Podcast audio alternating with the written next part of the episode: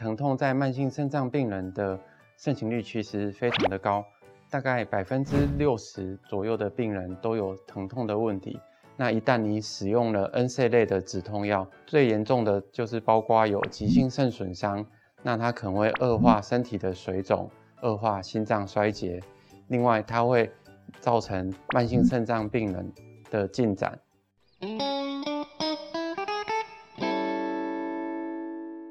三分钟医学堂，让你更健康。我是肾脏科颜子杰医师，今天要跟大家讲的是慢性肾脏病人使用止痛药的注意事项。慢性肾脏病的定义与分期，它的定义是你肾脏的结构功能出现异常超过三个月以上。那根据你肾丝球的过滤率，肾丝球过滤率越低，你肾脏病的程度越严重。那疼痛在慢性肾脏病人的盛行率其实非常的高，大概百分之六十左右的病人都有疼痛的问题。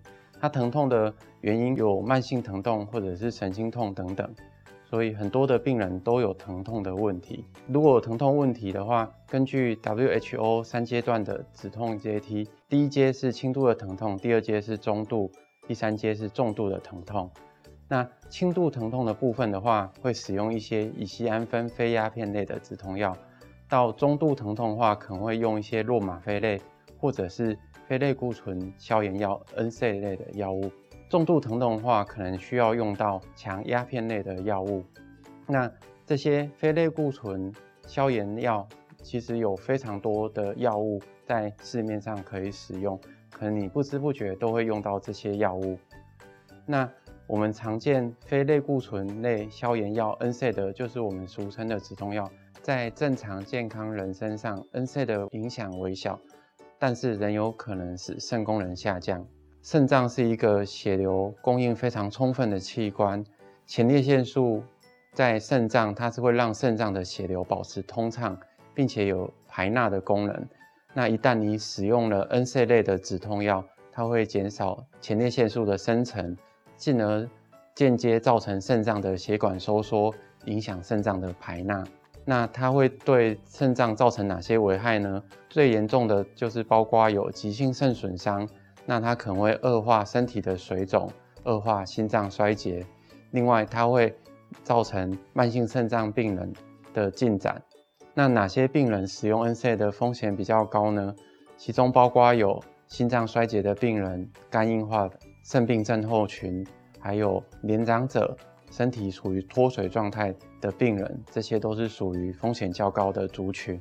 那 N C 造成肾损伤的治疗包括以下：第一点，通常是支持性疗法，要停止使用 N C 类的止痛药，还有一些 ACEI、ARB 的降压药，并且矫正电解质的失衡。如果身体有体液的缺乏，可能要做适当的补充。